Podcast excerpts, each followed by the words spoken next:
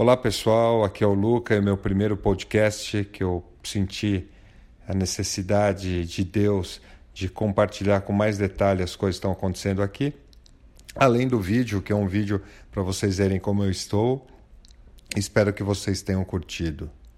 Eu dividi então aqui o podcast, eu vou fazer assim, as perguntas mais frequentes que eu tenho ouvido e com base nelas eu vou respondendo espero com isso estar compartilhando as informações que você gostaria de ouvir, né? Então, a primeira questão que eu faço para mim mesmo é como está a minha saúde e meu coração atual, né? Então, para responder isso, eu tenho que dizer assim algumas coisas, né? Primeiro, os 15 primeiros dias foram realmente os mais difíceis. Tive convulsões, que não é fácil, taquicardia, inchaço, perdi, é, ganhei mais de, de 12 quilos de líquido. Isso por quê? Porque com o meu coração atual não está é, é, pulsando né, tão bem, então o sistema todo tem mais dificuldade de expelir a urina. E com base nisso, se eu não tiver ajuda de diurético, eu vou inchando.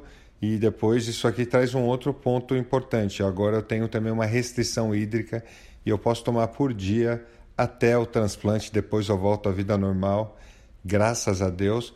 Mas até lá eu tenho que tomar um litro e 200 ml por dia.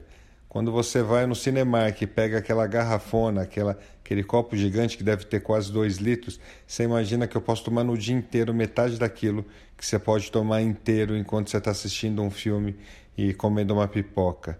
Pode parecer bobeira, mas eu tenho aprendido muito a valorizar a água, né? E, e poder beber e saborear a água. Então, na verdade, como que você se vira é, sendo um atleta como eu era, que tomava 3 a 4 litros de líquido por dia, né?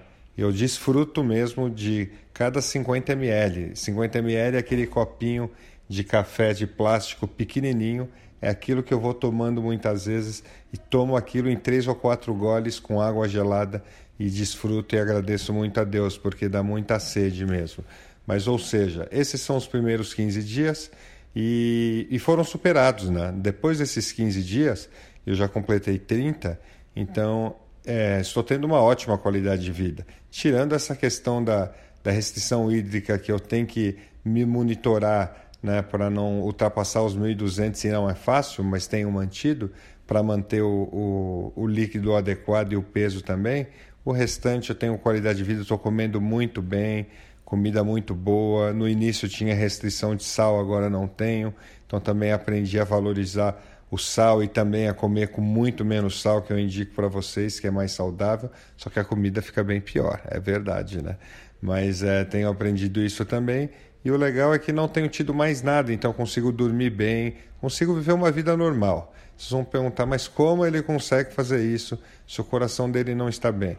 Porque eu tenho um remédio que eu tomo aqui diariamente, que é um remédio específico para isso, né? Então ele vai me manter o tempo que eu estiver aqui esperando pelo, pelo, pelo novo coração, né? Então é assim que está funcionando, por isso que eu não posso sair daqui, que eu estou tomando 24 horas na vez esse remédio e tem que ser monitorado, pressão, essas coisas todas, que é um remédio forte, né?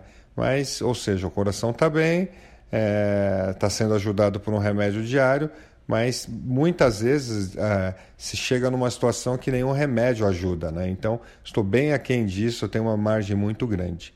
Qual o único grande risco na questão da minha saúde? É infecção, pegar infecção ou virose.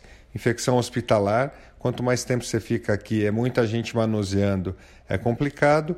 Ou uma virose por causa do coronavírus e também de gripe, né? Como eu estou com imunidade baixa, é, se eu pego uma virose, eu pego uma infecção, um dia de febre pode me impedir de receber um novo coração, porque o coração pode chegar a hora que, que for, pode chegar agora. Se chegar agora e eu não estiver pronto, eu perco a minha vez e vai para o outro, e depois eu tenho que esperar mais meses, né? Então, Acho que resumindo a pergunta, como está a minha saúde? Os primeiros 15 dias foram difíceis, depois eu tive uma ótima qualidade de vida, estou tendo aqui, e o grande risco é de infecção ou virose. E eu peguei uma, infelizmente, nesse fim de semana, foi aqui no, no, no um catéter que eu tenho aqui interno no, no corpo o tempo todo, E mas o importante é que conseguiram identificar rápido, trataram, eu não saí da fila de prioridade e graças a Deus pela soberania e misericórdia dele não perdi nenhuma oportunidade, né? Então, resumi aqui a primeira questão.